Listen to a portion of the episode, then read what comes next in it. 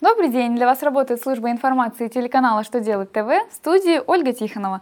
В этом выпуске вы узнаете, можно ли учесть в расходах затраты на строительство парковки, какие разъяснения дал Верховный суд об исковой давности, что будет грозить бухгалтерам за грубое нарушение бухучета. Итак, о самом главном по порядку.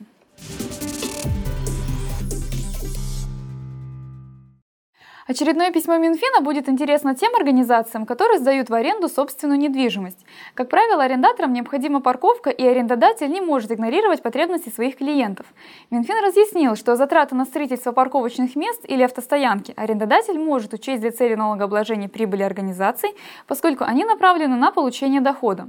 Затраты по строительству можно учесть в расходах текущего периода, либо через начисление амортизации, если построенный объект соответствует критериям для признания его амортизируемым имуществом.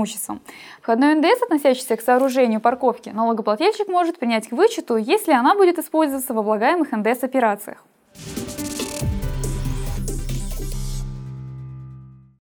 Постановлении Пленума Верховного Суда содержится разъяснение положений и норм, касающихся исковой давности с учетом изменений, внесенных в Гражданский кодекс. В частности, одним из важных моментов, который разъяснен в документе, является то, что пропущенные организации или ИП срок исковой давности по требованиям, связанным с предпринимательской деятельностью, не восстанавливается ни при каких обстоятельствах. Также Верховный суд подчеркнул, что начало течения срока исковой давности начинается со дня, когда лицо, право которого нарушено, узнало или должно было узнать о совокупности следующих обстоятельств обстоятельств, о нарушении своего права и о том, кто является надлежащим ответчиком по иску о защите этого права.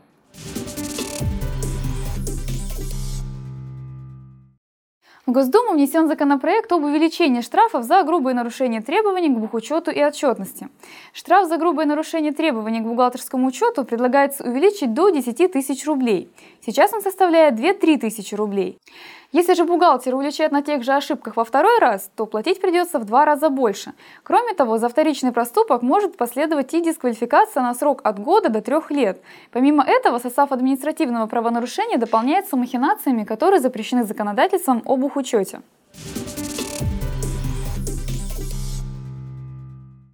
На этом у меня вся информация. Благодарю вас за внимание до новых встреч!